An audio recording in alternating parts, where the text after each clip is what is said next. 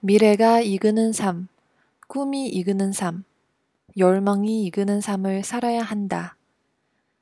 열망을 뜻하는 양 단어 passion은 아픔이라는 의미의 passio를 어원으로 한다고 한다. 그렇다. 열망에는 아픔이 따른다. 그 아픔이란 눈앞에 당장 보이는 달고함을 미래의 꿈을 위해 포기해야 하는 데서 온다.